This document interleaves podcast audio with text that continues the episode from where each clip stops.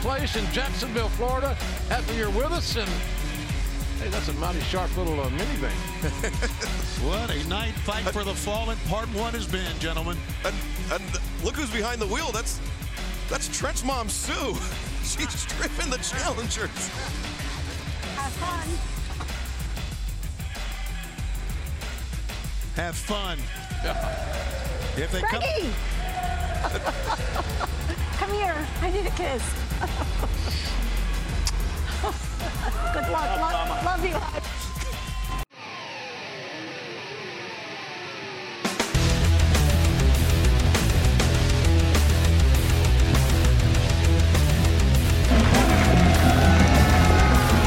Didn't take long for Roderick Strong to vacate the ring. Wow. So confused why this match was even happening, but then it hit me. It hit me like a dynamite diamond ring. This match isn't happening because Jurassic Express wants a piece of me and War Dog. No, no. This match is happening because we're in a ratings war, ladies and gentlemen. And how do you expect to get a W without one man on the front line? And his name is Maxwell Jacob Friedman. Nice.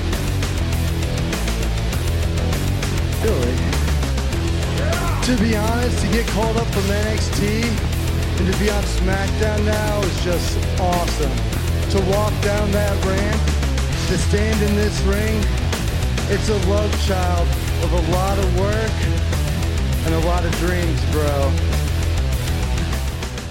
Saludos amigos y amigas, bienvenidos al Club Deportivo SD Podcast. Y aquí les habla su amigo JD con ustedes una semana más, quizás un día un poco diferente, pero aquí estamos para ustedes. Y me encuentro con mi compañero en parejas, campeones mundiales en parejas de los podcasts, el señor Peyot. Aquí estamos, otro día más, JD. Eh, un poquito atrasado esta semana, pero yo sé que la gente del Club Deportivo siempre está ahí fiel con nosotros. So, le pedimos disculpas por el atraso, pero ya estamos de vuelta para hablar de lo que nos gusta, JD, de la lucha libre. ¿Qué más va? Eso es así. Alerta y pendiente. Y claro, eh, eh, como tú dices, nos disculpamos del atraso. Cuando no hay un, un club deportivo un viernes es porque realmente hubo unas circunstancias que estuvieron fuera de nuestro control. Así que le pedimos disculpas. Eh, y yo me sentí raro, pero yo el viernes que no hubiese un episodio para yo mismo escuchar. pero sí, fue, fue- se sentía un viernes raro, se desolado. Se sentía bien tristoso. Pero aquí estamos de nuevo y no podíamos dejar pasar porque es que el miércoles pasado eh, tuvimos un banquete de lucha libre, mi hermano. ¿Qué? ¿Qué? Ah, ¿Ah? espérate, que también no hemos hablado de Raw. ¿Qué pasó? Ah, ah el- el- ese es el programa creo que, que tuvo el, eh, el tercer rating más bajo de la historia. De ese tú hablas, de ese. Mano, ese Raw estuvo bien desastroso.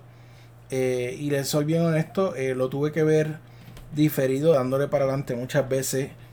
No hubo nada de ese Raw que a mí me llamara la atención. Te soy honesto, Bellot. Mira, tú sabes lo que yo creo, y hablando un poco ya más en serio de este, de, de, de no solamente Raw SmackDown, eh, pero de la lucha libre en general. Yo creo que estamos en, en este periodo de, de, tú sabes, que vamos coasting, poco a- no, no- las historias no se están moviendo como es, mucha gente tiene muchas historias guardadas que no las quiere poner a correr porque simplemente el no tener público hace que sea un poquito difícil de a veces hasta digerir y tú tienes cosas importantes que tú no las quieres, o sea, tú no las quieres tirar sin ningún tipo de reacción. Mira Edge, es el ejemplo clásico. Mira a Matt Hardy en AEW. Mira, eh, tú sabes, Revival. diferentes de revival, muchas tantas cosas que están pasando que desafortunadamente tienes que correrlas en público y no es el, no es lo que tú esperas. Y por eso yo pienso que estamos así, por eso es que los shows están tan tan no están tan buenos. Algunos de ellos, hay unos que siempre son buenos, pero hay unos Pero que hay, hay picas de genialidad y ya mismo vamos a hablar de algo que para mí fue genial. Pero eh, antes de entrar de lleno, porque de hecho no vamos a cubrir Raw eh, esta semana, de hecho ya casi estamos otra vez en Raw. Y como Sí. dije, no hubo nada que fuera genial en este pasado Monday Night. Así que vamos a comenzar con los miércoles de lleno ya rápidamente, Peyot. Pero antes de entrar Ah, en los miércoles, antes de entrar ahí, yo quiero que tú me discutas algunas cositas aquí. Hay algunos compañeros del Club Deportivo, de nuestros amigos, que Eh, nos han preguntado inclusive en la página de Facebook y yo creo que es válido aclarar eh, sobre lo que está pasando con Tessa Blanchard. Porque sabemos que pues el nombre es conocido, pero no quizás todo el mundo conoce de quién es ella, de capacidad de ella y de los issues de ella. Y lo que sí nos enteramos es que esta semana eh, pasada eh, Impact Wrestling la despojó del campeonato mayor de hombre, de, de general, no de mujeres, Sí, el campeonato sino de hombres y mujeres. Y eh, la, pues la dejaron ir. Entonces, eh, danos un poquito de, de- de tu conocimiento, compártenos la leche de tu sabiduría. Escucha para allá. A- No, no, no, es que eso soy yo bien feo. Eh, ven- pégese aquí para que mame de mi sabiduría. También soy yo bien feo. Disculpen a los que, pues, denle mute a esa parte de si tiene niños escuchando esto. Mire, no, ok, pero vamos, vamos a hablar un poquito de Tessa Blanchard. 24 años de edad. Eh, probablemente la mejor luchadora del lado de acá, de las Américas. Eh, sí, atorrante. Es mejor que Charlotte Flair. Es mejor que Becky Lynch. Es mejor que Sasha Banks.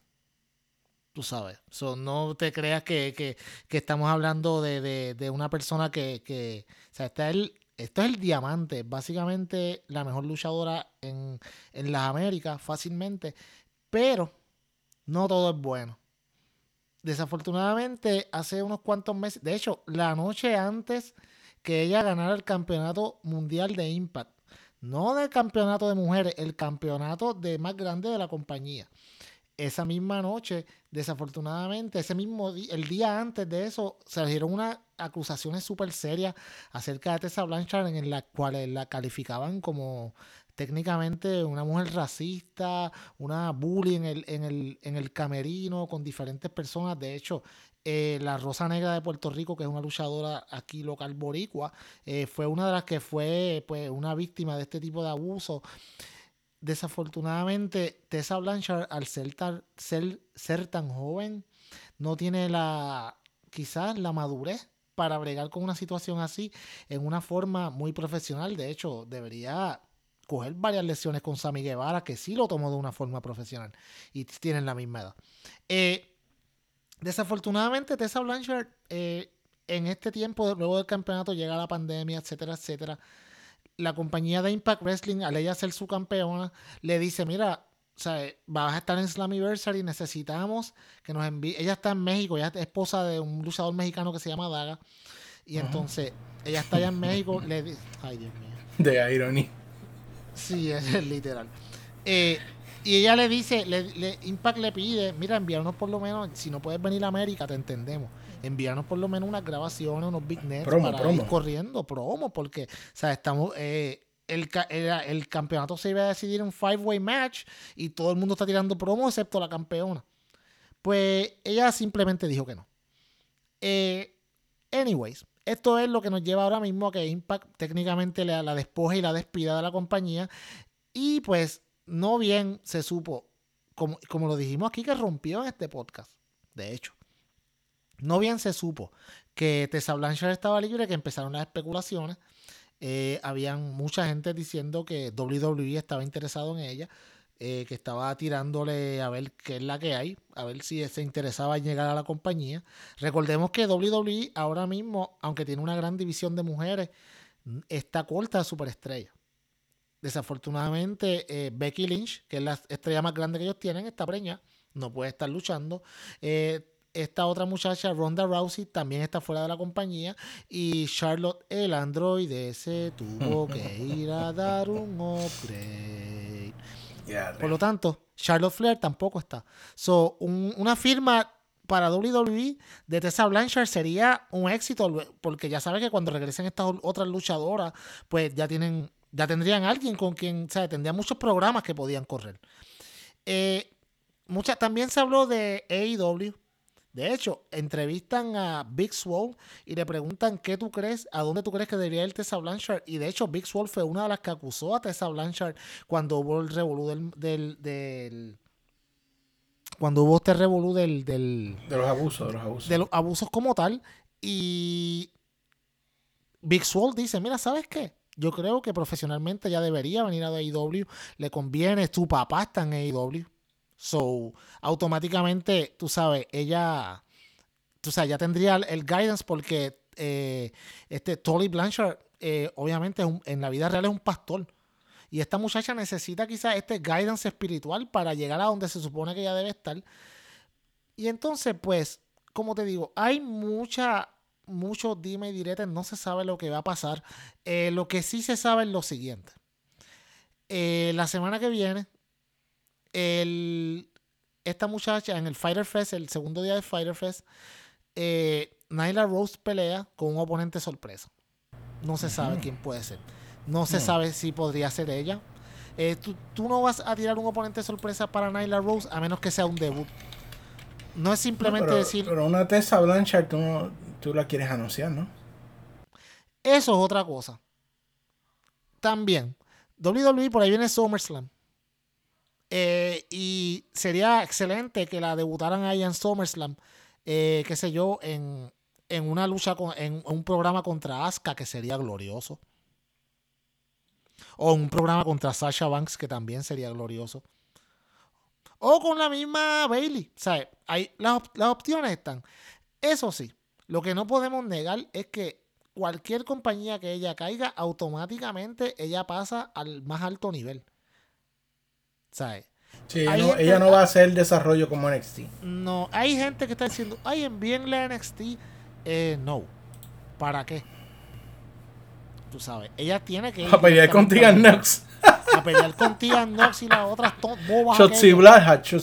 No, no, no, papi, no. O sea, que- matarla en el ring. Ellos dicen, no, que también otra cosa por la cual mucha gente está hablando es que como el PR de tú traer a tu compañía a una mujer que obviamente ha tenido muchas acusaciones de racismo en este momento que el movimiento de Black Lives Matter está tan en su apogeo, sería un poco de PR negativo. Eh, yo, la forma en que yo lo veo, JD, yo no sé si tú lo ves igual, pero yo pensaría que esta muchacha lo que simplemente esto no es un PR negativo que tú lo, esto es un PR negativo que tú lo puedes cambiar a positivo fácilmente. Con solamente decir si nosotros sabemos de los problemas que ella tuvo si nosotros hablamos con ella y tenemos un compromiso con ella que de hecho está en el contrato de que de ocurrir una cosa así automáticamente su contrato se rescinde y se y se deja libre y no le y ella no va a tener otra una, gran oportunidad nuevamente si ella vuelve a, hacer- a pasarle algo igual. So eh, que si podría ser una persona que cambie el un locker room el ambiente en un locker room sí. Pero como te digo en WWE tú sabes ella llega a ser una superestrella.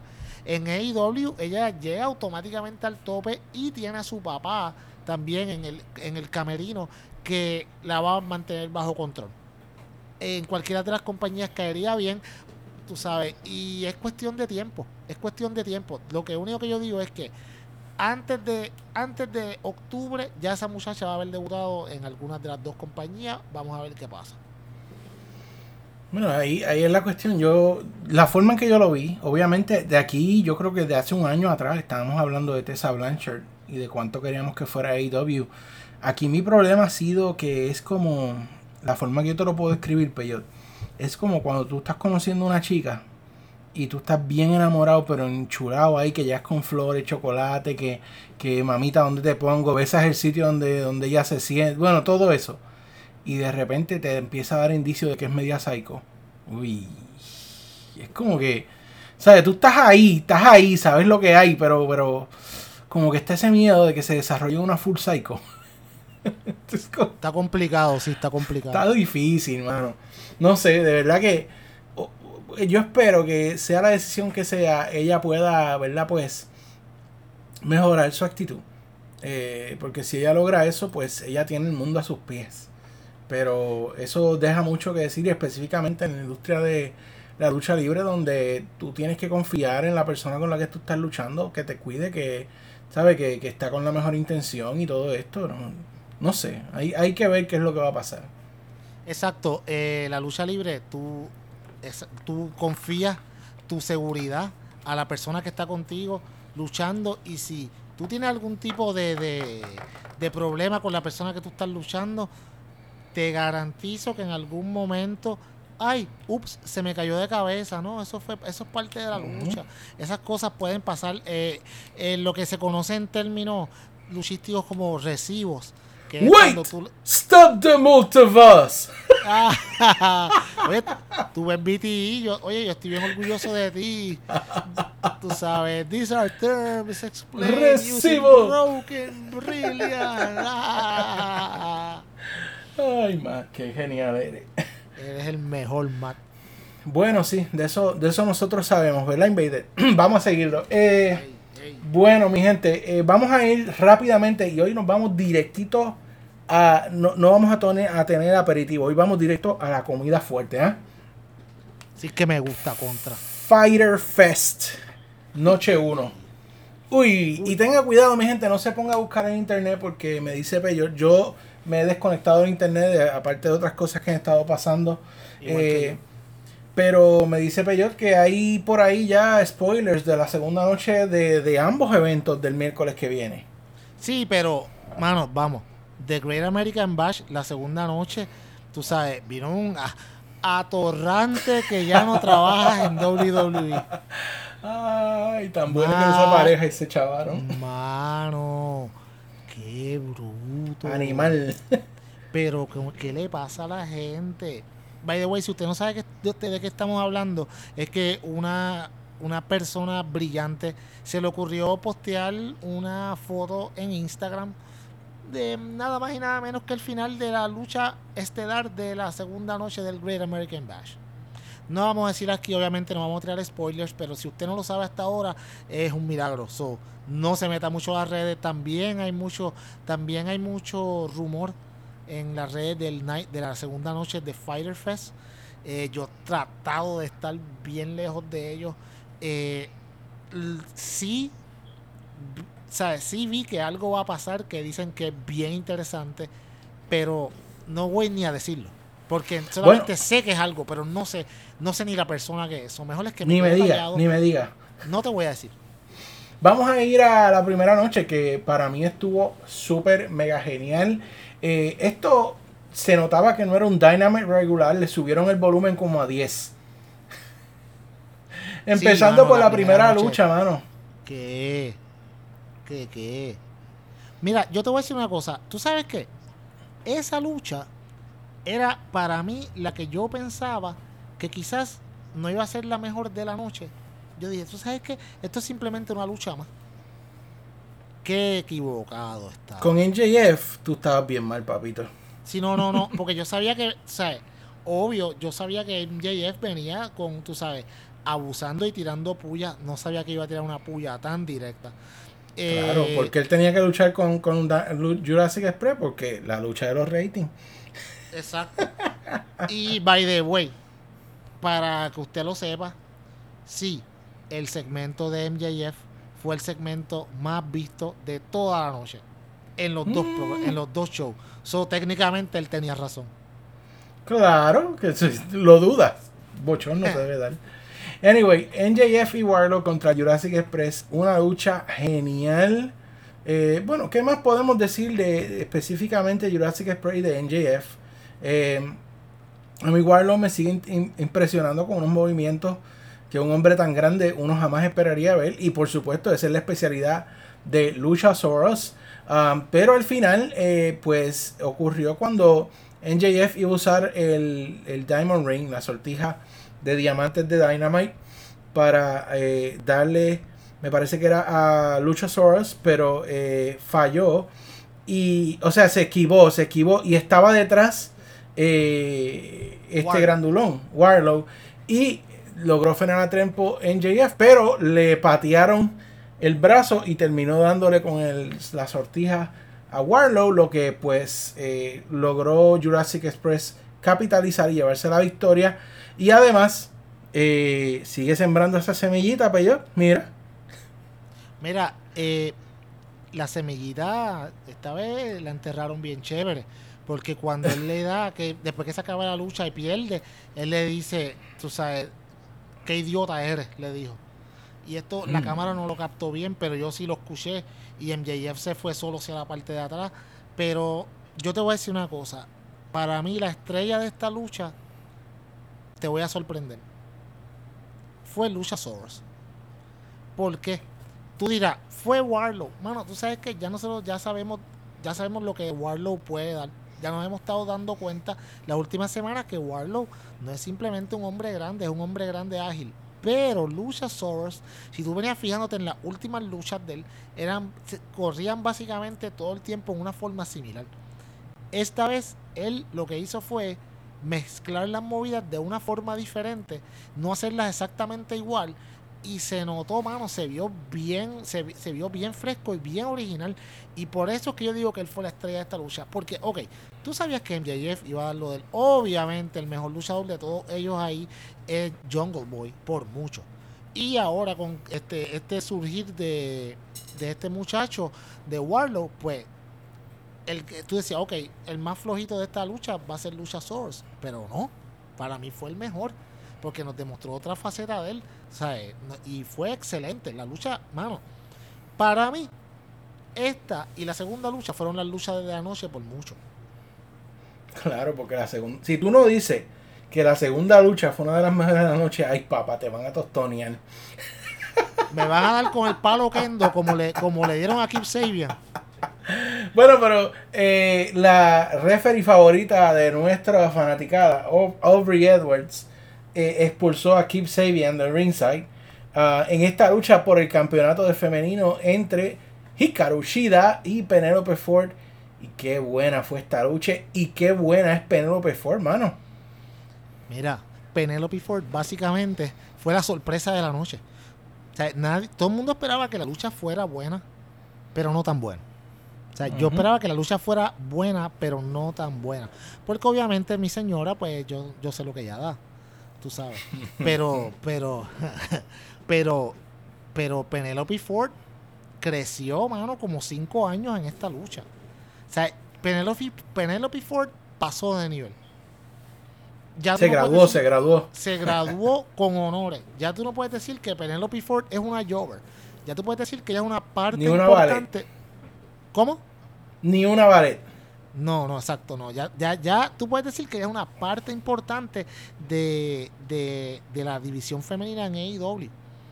Y, como te digo, los movimientos de esta muchacha, lo, eh, mano, hubo era un par de veces. Y cuando, tú sabes cuando la lucha es buena porque hay par de veces que tú piensas, no, aquí esto se acabó. Tú sabes, cuando ya le, cuando Hikaru le hizo el, el Falcon Arrow la segunda vez y Penelope, ¿sabes? se, se, se, se esquivó la cuenta, llegó a la cuenta de dos y se, y se escapó. Yo dije, no, mano, esto se chavó, aquí sí que sí, va a perder. O sea, Lo pensaste, lo pensaste. Mano, me asusté, par de falls. Bueno, yo te lo dije en el chat. Yo lo puse en el chat que me asusté, mano. Qué bueno Sudé. chatear en el show. Ah, no, papi. Qué bueno chatear en el club deportivo, ¿ah? Con un corillo de gente que se pasa bien, nos reímos, hablamos de la lucha. Así es que debe ser. Todos los miércoles te invitamos. De, al- de 8 a 10 de la noche chateamos, hablamos Así de. Dynamite y la pasamos bien. Sí, y oye, eh, qué pena esto que te voy a decir, Peyot. Qué pena esto que te voy a decir. Cuenta. Tú sabes, como todas las luchas de los luchadores más conocidos se, se identifican por algo, ¿verdad? Como Ajá. que, por ejemplo, Jeff Hardy, pues siempre era los extremos. Eh, Mankind no le importaba lo que hicieran a él. Eh, Bret Hart siempre era, bueno, la excelencia en la ejecución. Mano, qué malo que el trend por el cual se está identificando Cody es por overbooking, mano. Esta Mira. pelea con Jake Hager, uff. No estuvo mala la lucha, pero es que hubo tantos shenanigans, tanta, tanta cosa que pasó alrededor y, mano, no necesitas tanto, honestamente. Es que tú tienes. la palabra aquí clave es eso mismo, overbooking. Es como que. O sea, siempre pasa algo en las peleas de Cody, más allá de lo normal. Más allá de una pelea, simplemente. Mano, y cuando no pasa, cuando no pasa, son peleas buenas. Mira la pelea con Ricky Starks. Mira la pelea con Ricky Starks. ¿Me entiendes? Una pelea buena, mano. Esa, esa fue una pelea que yo podría decir que fue más allá de, de tres estrellas, pero esta pelea con todo, mano, el overbooking, tanta gente envuelta. Arn entonces, Anderson, este, ay, Catalina, eh, este, Catali- Cata- Catalina. Dusty. Eh, sí, Dustin. O sea, entonces es como que, ok, tienes a Catalina que ya te echó agua en la conferencia, pero entonces tu esposa. Ah, ah, pero hay que ser ahí- claro, cuan- cuando, ella le dio la, la cachetada a Cody, ella se vio en la cámara que ella se asustó porque parece que le dio bien duro. Es que le dio duro. Porque sí, ella le dio A mí me dio duro. risa, mano. Ella le dio duro como fue.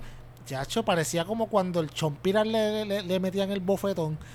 O sea, le dio duro, duro. Pero es como te digo, ok, entonces sale Catalina, le dio una bofetada, le pasó con un zapato por encima. ¿Y Ah, dónde está- Mano, ¿y dónde estaba Brandy? O sea, si, si yo sé que esta tipa ya le echó agua y yo estaba ahí, mano, lo, lo primero que yo voy a hacer es estar cerca. Y entonces, ah, mano, era como que... Too much, too much. Yo solamente hubiese cosas. hecho el último spot, mano. Te Ah, soy bien honesto. Lo del árbitro. El único que necesitaba era el último spot donde Arn Anderson distrajo al árbitro y, y Dustin este, le costó la, la victoria a Hager. Eso era lo único que tú mira, tenías que poner ahí. Lo demás no tenía nada que ver. Continuidad. Porque te acuerdas, te acuerdas que Jay Hager le rompió el brazo. ujú. Aquella vez a, a Dustin él con la limusina. Pues mira, pues. Y se está cumpliendo mi profecía, pero yo lentamente, porque en AEW no pasan las cosas de un día para otro. Lentamente mi profecía va encaminada.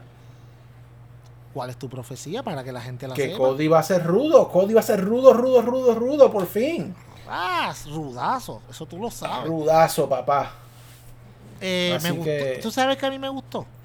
Me gustó el, el que Jake Hager le metiera el puño al árbitro. Ay, ya Eso- sí, es verdad. ¿Sabes por qué? Porque primero es una forma, acuérdate, eh, en el revolú de Speaking Out, aunque no directamente se mencionó a Jake Hager, so, al él darle el puño al árbitro, tú lo sacas de la televisión una o dos semanas y ya esta cosa está empezando, ya ha bajado bastante. By the way, hoy salieron otras o- o- otras pruebas bien contundentes contra contra Matt Riddle, de las cuales vamos a estar hablando ya mismo. So, Matt Riddle, papá, no, no, no, no es un buen look para ti. Este, pero, pero creo que estuvo bien, mano. Pero el overbooking de las peleas de Cody debe de acabar ya. O sea, de verdad que es como que, mira, pelea ya. No sé. eh, a mí no me encantó esta lucha, de verdad. Para mí fue la, la más flojita de la noche. En una excelente lucha en pareja, Private Party con Matt Hardy ah, se enfrentaba a Santana y Ortiz. Eh, y el señor Naranjas, Orange Cassidy, trajo una sillita este, para sentarse en el announcer's table, al ladito de Jericho. Sí, sí, por, para estar cómodo. Y lo que hizo fue que se acostó a dormir. Pero volviendo se ring. Volviendo a ring, Mark Quinn y Isaiah Cassidy tuvieron una excelente lucha contra The Best, The Best, The Best, Santana y Ortiz, que por supuesto siempre dan. Yo, ahora te digo, yo nunca he visto una lucha mala de Santana y Ortiz, papá. Eh, eh, y esto fue una tremenda lucha, muy interesante y eh, honestamente para mi sorpresa, no porque dude de su talento, sino porque pues pensaba que Santana y Ortiz, o quizás yo quería que ganara Santana y Ortiz, pero ganó Private Party, eh, el Hardy Party, y eh, anunciaron que esto les va a garantizar una lucha por el campeonato en pareja. Háblame, Peyot. Eh, eventualmente sí, pero lo que a mí, ¿sabes lo que me gusta?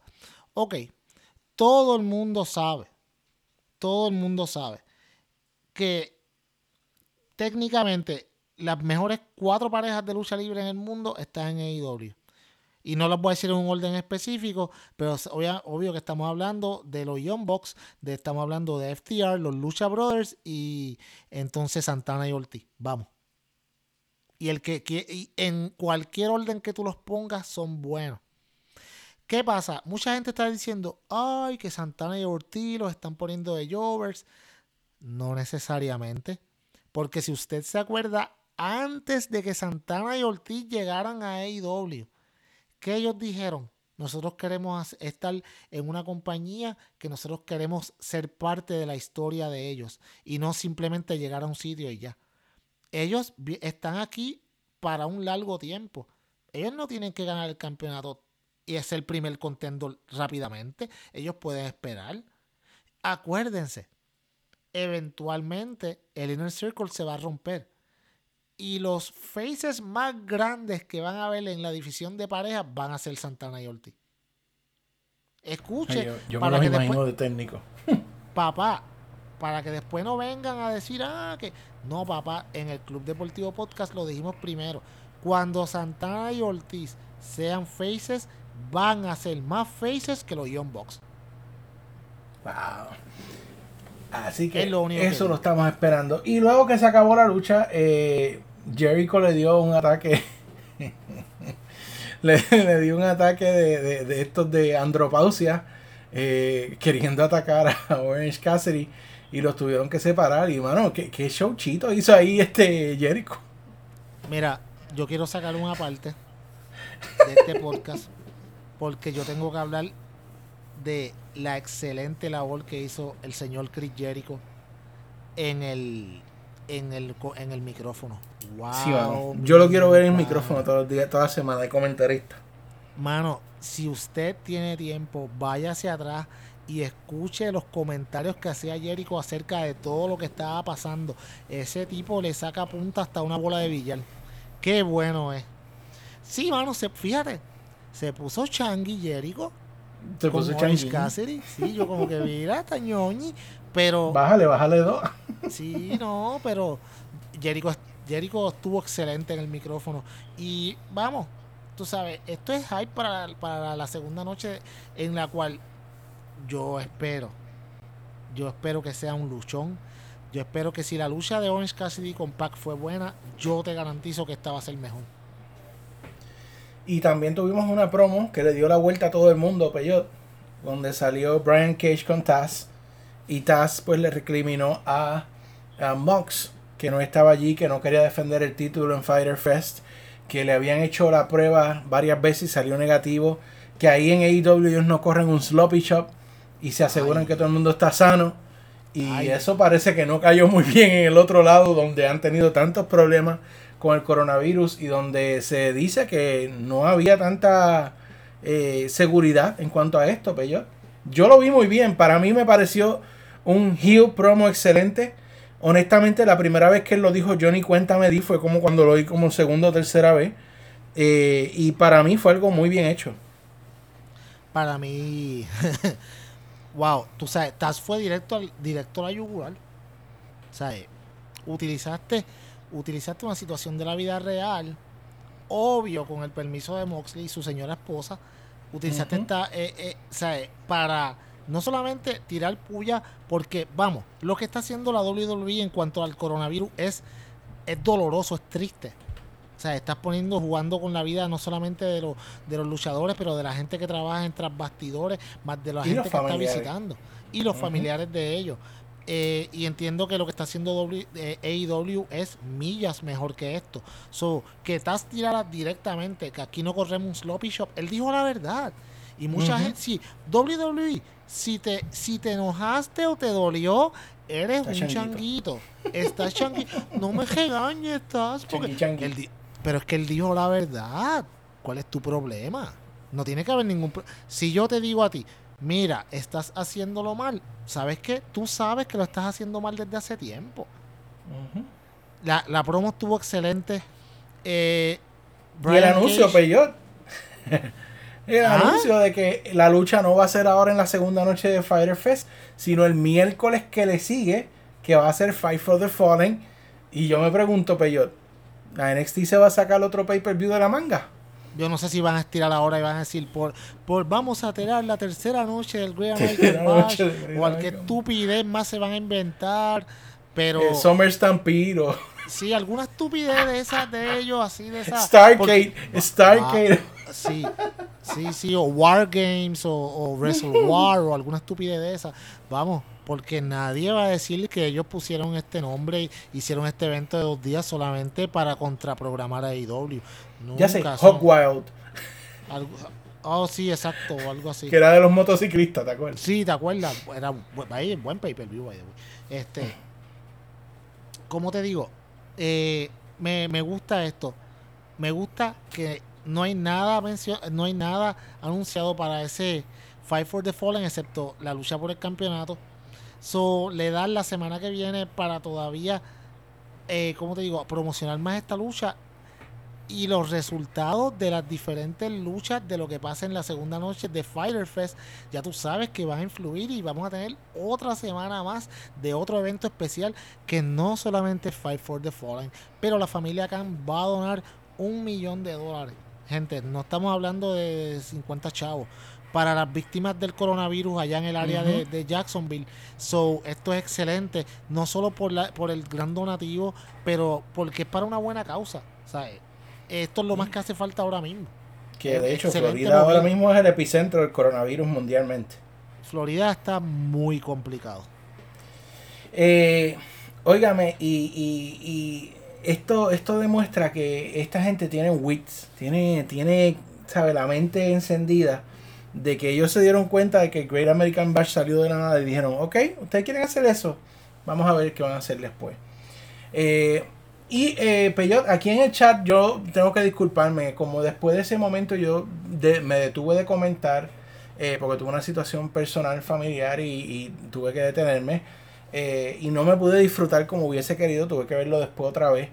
Pero mano, yo te voy a ser bien honesto, Peyot. Eh, hay entradas de luchadores que son buenas, pero es porque es para ese, para ese personaje de luchador. Me explico. Entradas memorables, por supuesto, la más mero- memorable tienen que ser las de Undertaker. Eh, pero si hablamos, por ejemplo, de la vez que Rusev entró con el tanque, que después sabemos que otras cosas pasaron en ese tanque. Pero eh, las luchas, las luchas, de, las entradas de Steam, cuando entraba en WCW. Mano, pero una, una entrada tan apropiada como Ah. esta, yo me atrevo a decir, Peyot, Peyot, esta es la mejor entrada en los últimos 10 años de lucha libre.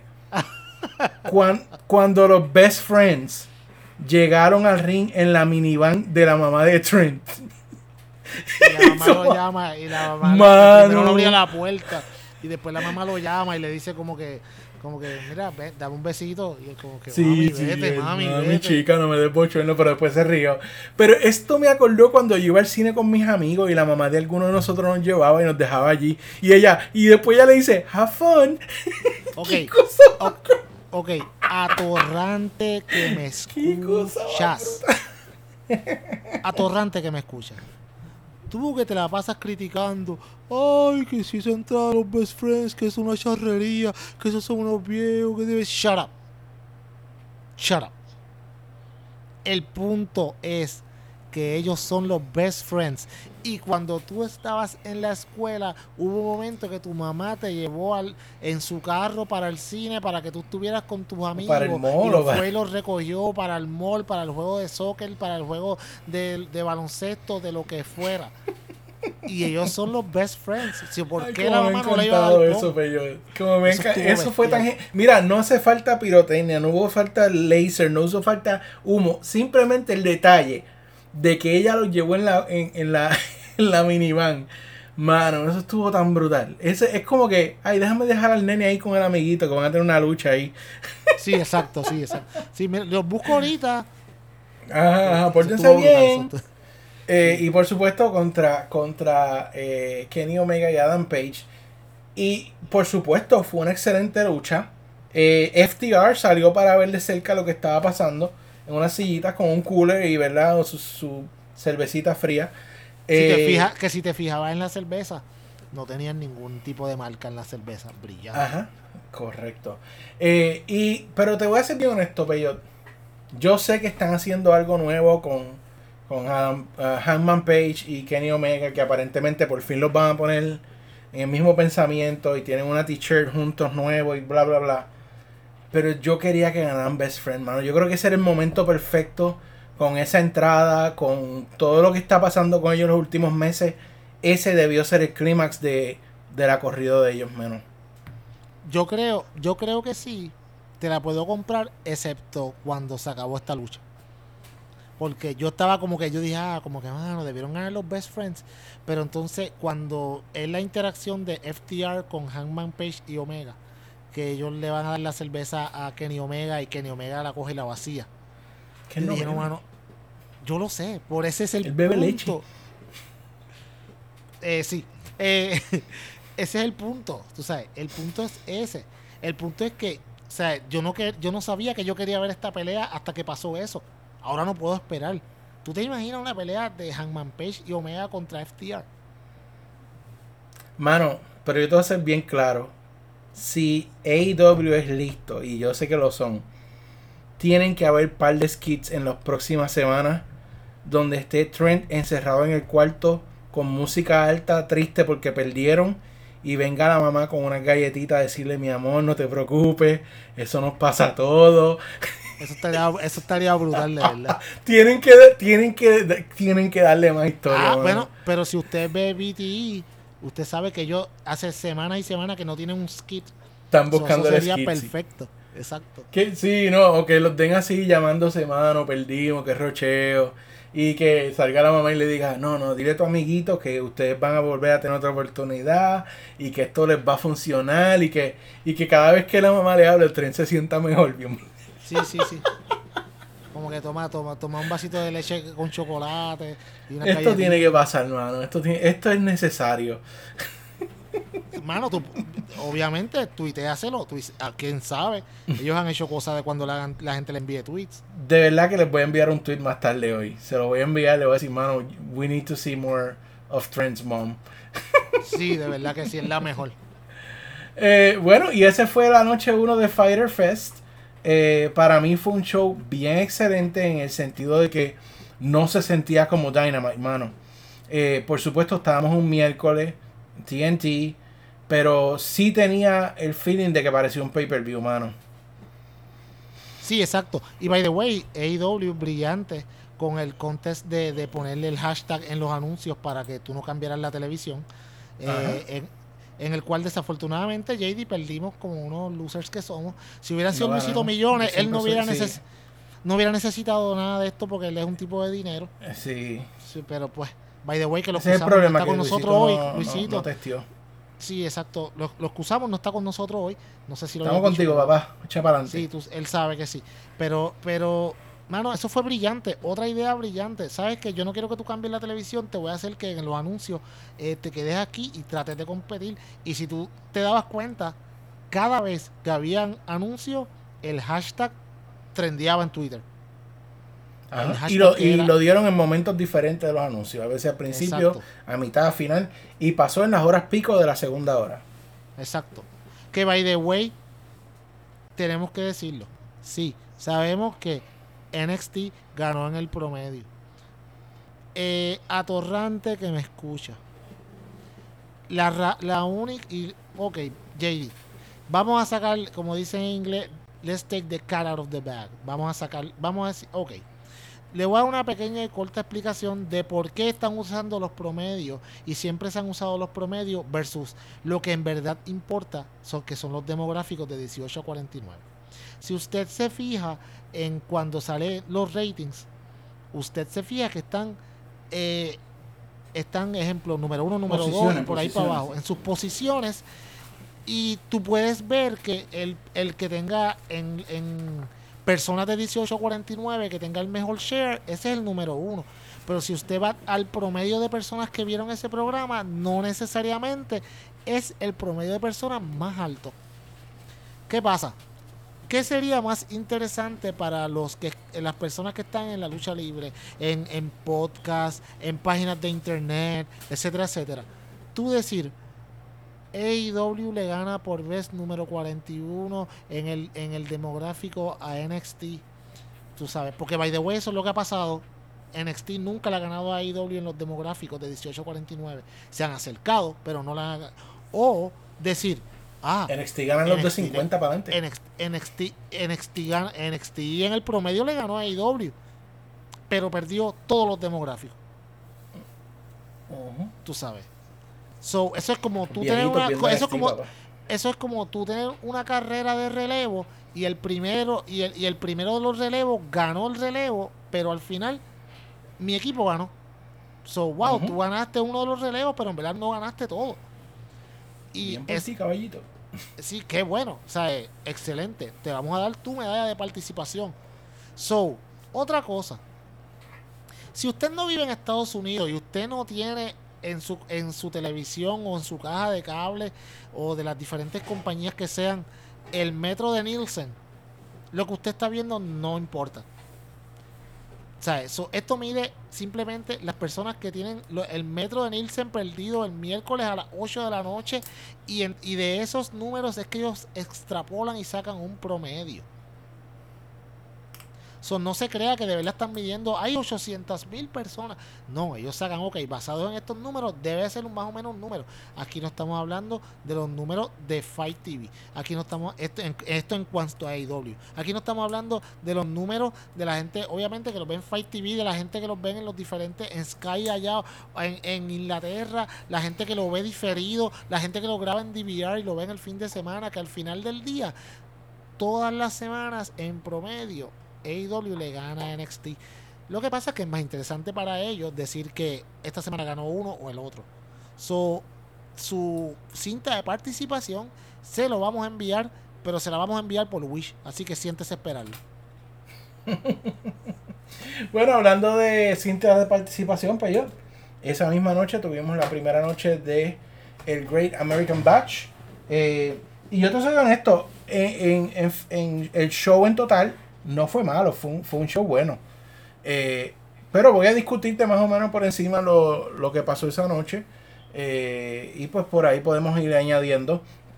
Comenzaron el show con un Fatal Four Way Elimination de Mia Jin contra Tegan Knox, contra Candice LeRae y Dakota Kai, eh, donde la ganadora pues ganaba un First Contender, t- contender al campeonato de mujeres. Mano, esa, la fue lucha... la, esa fue la lucha que duró como 192 minutos. Sí, mano, pero eh, no fue mala, pero es que la, la he visto tantas veces.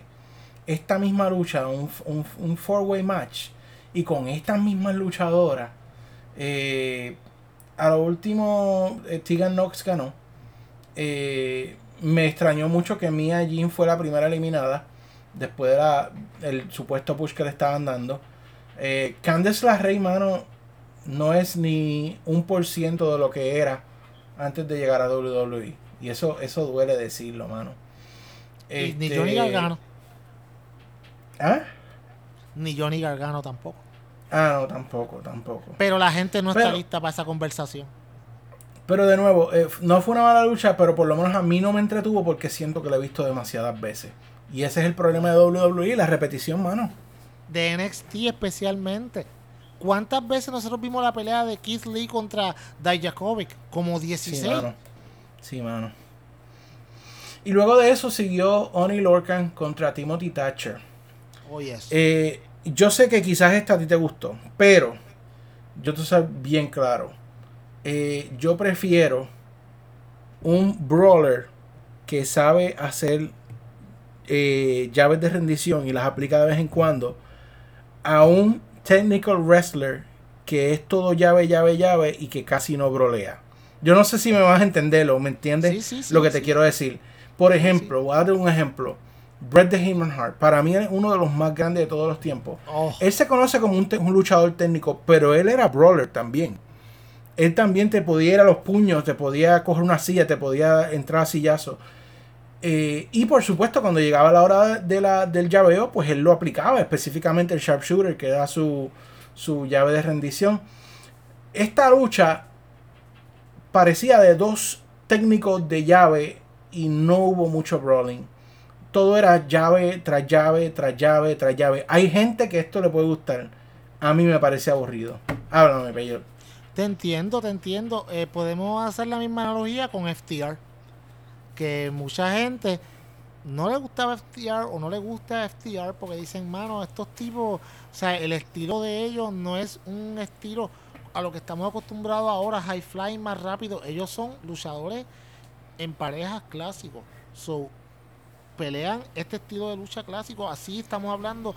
Lo que en- en esta misma pelea, Timothy Thatcher es un tipo que sí es agresivo, pero quizás no es el mejor, tú sabes, en, en, en cuanto a un brawl, sino es más técnico en cuanto a hacer diferentes tipos de llaves. Y Oni Lorcan es una bestia. Entonces, si a ti no te gusta ese tipo de lucha, tú vas a decir como que, mano, que se acabe ya, de verdad. O sea, yo, yo puedo tener llaveo, pero no que toda la lucha sea llaveo. Eso- es lo que yo me refiero. Por eso, sí, es que, o sea, no hubo variedad. Al que le gusta el llaveo se curó. Pero si no era si a ti no te gusta, ay, Dios mío, ya, por favor. Bueno, eh, backstage, Damian Priest eh, hace un reto para Cameron Grimes, que lo pelee y deje de estar jugando tricks. Ay, Dios Ah, también de- en la parte de atrás tuvimos una promo donde Carrion Cross y Scarlett prometieron que aunque eh, Adam Cole los ignoró, el tiempo se le está acabando. Eh, y luego tuvimos a Rhea Ripley. Rhea Y Ripley hablando y de Aliyah desperdicio. contra, ah, perdón, Rhea Ripley contra Alaya y Robert Stone. Oh. Esto fue una, una pelea de chiste, mano, en verdad. Ok, Eh, ok, vamos, vamos, vamos. Dame un breakcito. Hace dos meses atrás, Rhea Ripley estaba en WrestleMania contra Charlotte Flair. ¿Correcto? correcto.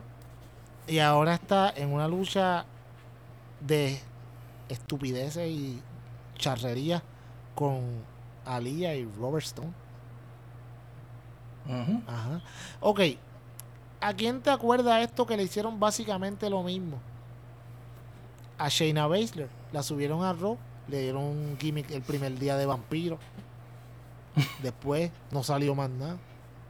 No, y leí que ella no está enferma ni nada, simplemente es que Vince no tiene nada para ella ahora mismo. Que no le gusta como ella es.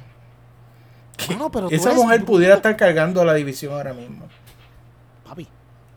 Esa mujer es, junto a Asuka, las mejores dos luchadoras de Raw. Ya, ya está. De hecho, de las mejores dos de la, yo digo, las top 3 en, en toda la WWE. Tú tienes una tipa como esta y tú no la usas. ¿Por qué? Que porque no te. Déjala ir. Déjala ir. Esta tipa, mano, imagínate esta mujer en Impact. Mano.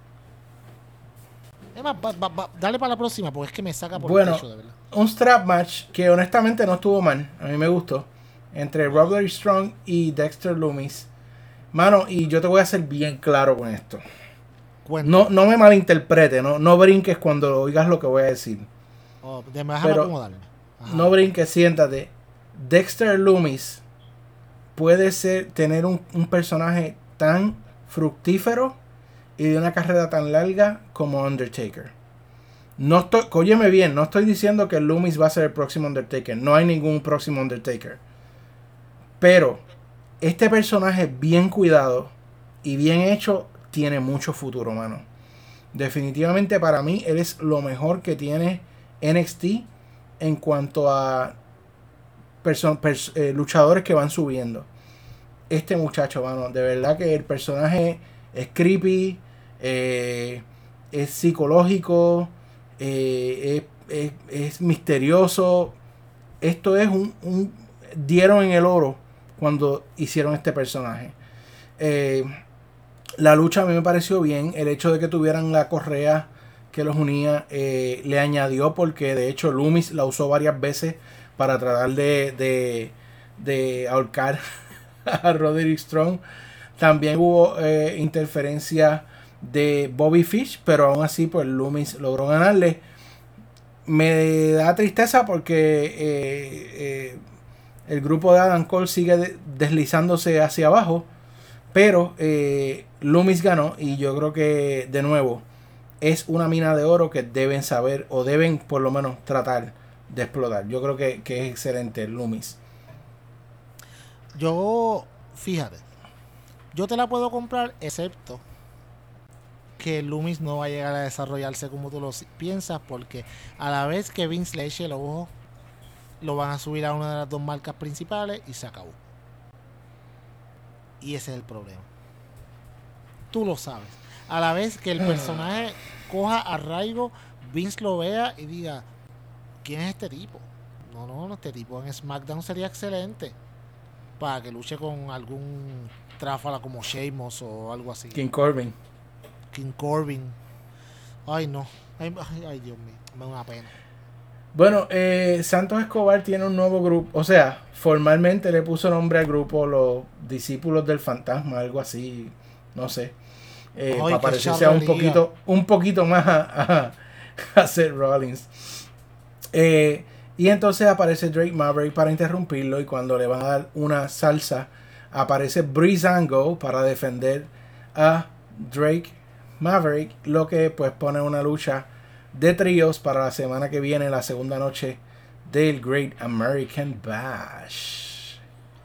Ay, yo estoy, yo estoy tan... Báilame, tú no sabes, papá. Yo no puedo esperar a que llegue esa lucha. Va a ser bien buena. Bueno, eh, eh, mano, esto yo no entiendo porque aquí ellos, eh, Mercedes Martínez firmó con NXT, ella tuvo como que dos o tres luchas y de repente ahora están, le están dando promos como que ella va a debutar. Y yo como que, pero es que ya ella debutó, anyway. Eh,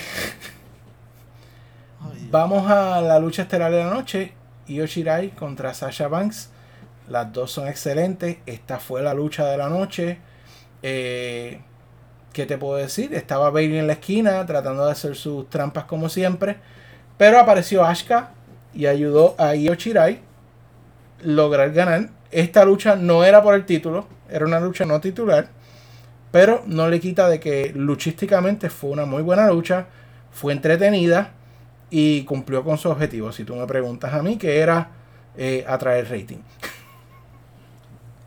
Ok. Ahora es que me van a escuchar a mí. Tanta gente que se la pasa hablando de que NXT le ha ganado los ratings a AEW, bla, bla, bla. Tuvieron que bajar personas del main roster para NXT para poder ganarle a AEW. Lo que dijimos aquí en el Club Deportivo Podcast, el mejor Hace de podcast año. lucha libre en español hace más de un año. Lo dijimos. ¿Cuánto van a tardar en lo que empiecen a bajar personas del main roster para ganarle a AEW en los ratings? ¿Quién es próximo? Drew McIntyre. Bray no lo dudes, no lo dudes.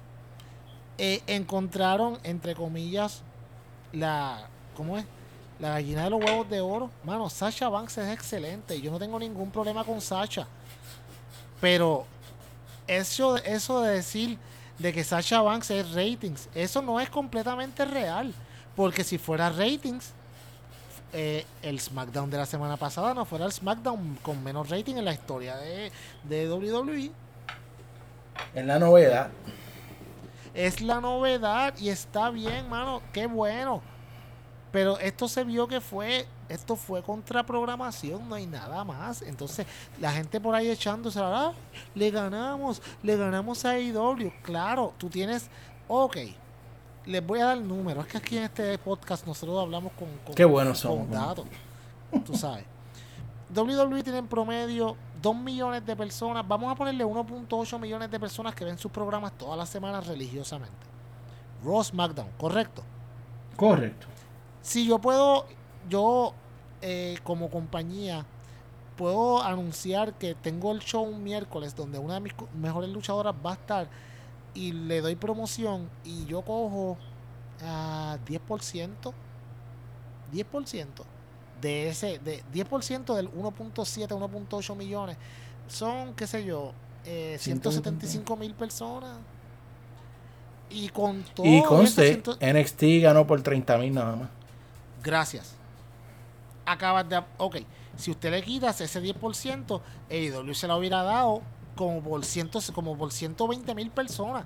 So, tuviste que traer una de tus main event players del main roster que no fuese Charlotte Flair para ganar por simplemente 30 mil personas.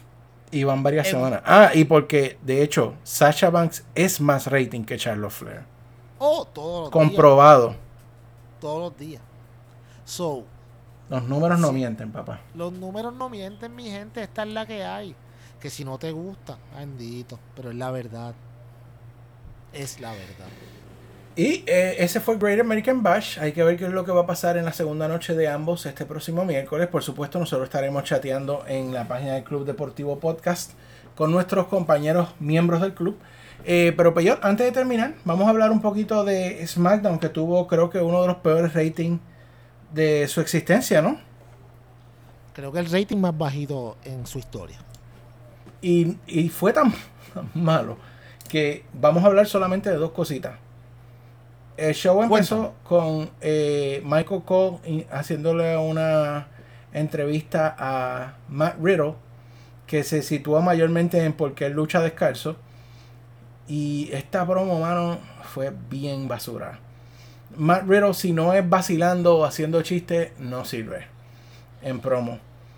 Eh, ahora, lo único que sí valió la pena fue eh, John Morrison contra Matt Riddle. Ah, la primera lucha de la noche fue una muy buena lucha, Peyot. Sí, porque es que cuando tú no tienes a John Morrison haciendo el ridículo, el tipo es un buen luchador. Pero cuando tú lo pareas con tráfalas como de Miss, en, con ángulos ridículos y videitos de rap y estupideces, esto es lo que tú tienes. Esto es lo que tú, lo que tú puedes obtener cuando tú. Mira, hay. Mira. Y mucha gente dirá que nosotros, ah, que ustedes son unos marks de AEW, que no, no, mira, no. Nosotros sabemos todo lo que muchos luchadores de WWE pueden dar pero no lo dan porque el, el creativo los, los, los, ¿cómo te digo? Los enfusca tanto y no los deja ser como ellos son. Mira Morrison, le dijeron, vete ahí, ha- hagan lo suyo y resultó una excelente lucha. Que si es Matt Riddle y yo no me llevo con él y a mí no me gusta para nada, pues nunca me va a gustar, no sé, no me, no me, no me agrada es, es su personaje para nada y menos sabiendo la clase de persona que es, pero ese es otro hablar. Pero, pero vamos, o sea, sí sabemos que en el cuadrilátero fue una lucha excelente. De hecho, creo que de lo poquito excelente que hubo en SmackDown. O Sí, mano, porque lo demás, mira, la lucha de AJ y Drew Gulak, AJ dominó completamente a Drew Gulak. Después que lo vienes construyendo, lo tiraste al suelo. Eh, Alexa Bliss y Nikki Cross interfirieron en una promo de Bailey y Sasha Banks, que termina en una lucha entre Alexa Bliss y Bailey, y Bailey ganó por descalificación. Eh, Kofi Kingston y Shinsuke Nakamura ganó Shinsuke, esa es la, eh, están seteando ahí la pareja de Cesaro y Shinsuke contra New Day por los campeonatos. Esto es kind of standard stuff. Y terminó el show, mano. Este es el main event de SmackDown, loco. Cuenta. La sección de el Sheamus Toast to Jeff Hardy. Oh my God, mano. O sea, Ese fue el main ah, event del no es show. eso. El mal gusto de hacer esto. Es como que, ok, sí sabemos, Jeff, has tenido muchos problemas con el alcohol. Vamos a restregártelo en la cara por mucho tiempo. Y esto no, no le está gustando a nadie. Yo no conozco a nadie que diga, diablo, estoy bien interesado en ver este feudo. Eh, y era Sheamus vía satélite desde su casa. Eh, en el ring había un montón de botellas, de copas y bla, bla, bla. Y estaba Jeff Hardy ahí. Y desde su casa, vía satélite, Sheamus estaba diciendo, pues, eh, ¿verdad? Pues, lo mismo de siempre, que era un borrachón, bla, bla, bla. Hasta que Jeff Hardy se cansó, le rompió una botella de champán a uno de los asistentes de Sheamus que estaba allí y le hizo el Swanton Bomb y ahí se acabó el show. Hacho, que entretenido. Válgame, que entretenido. Qué triste, mano. SmackDown, SmackDown era tan buen show antes. De hecho, SmackDown era el show de tú que veías cuando querías ver lucha libre. Mano, de verdad, aquellos tiempos cuando estaba Eddie, cuando estaba Undertaker. No, no, Ah. los- como cuando eran de SmackDown 6. Sí, mano. Qué triste que esto es lo que ha llegado. Sí, es doloroso, pero pues. Pero ese es nuestro resumen semanal, Peyot. Y ahí cubrimos. Este, ya mañana por la noche Monday Night Raw de nuevo. Y el miércoles, pues las dos, los dos noches que espero que sean muy buenas las dos luchas. O sea, los dos eh, shows de NXT y de AEW. Que de hecho estaremos viendo el Orange Cassidy por fin entrar en el ring con Chris Jericho, el campeón. Creo que esa luchita va a estar bastante buena.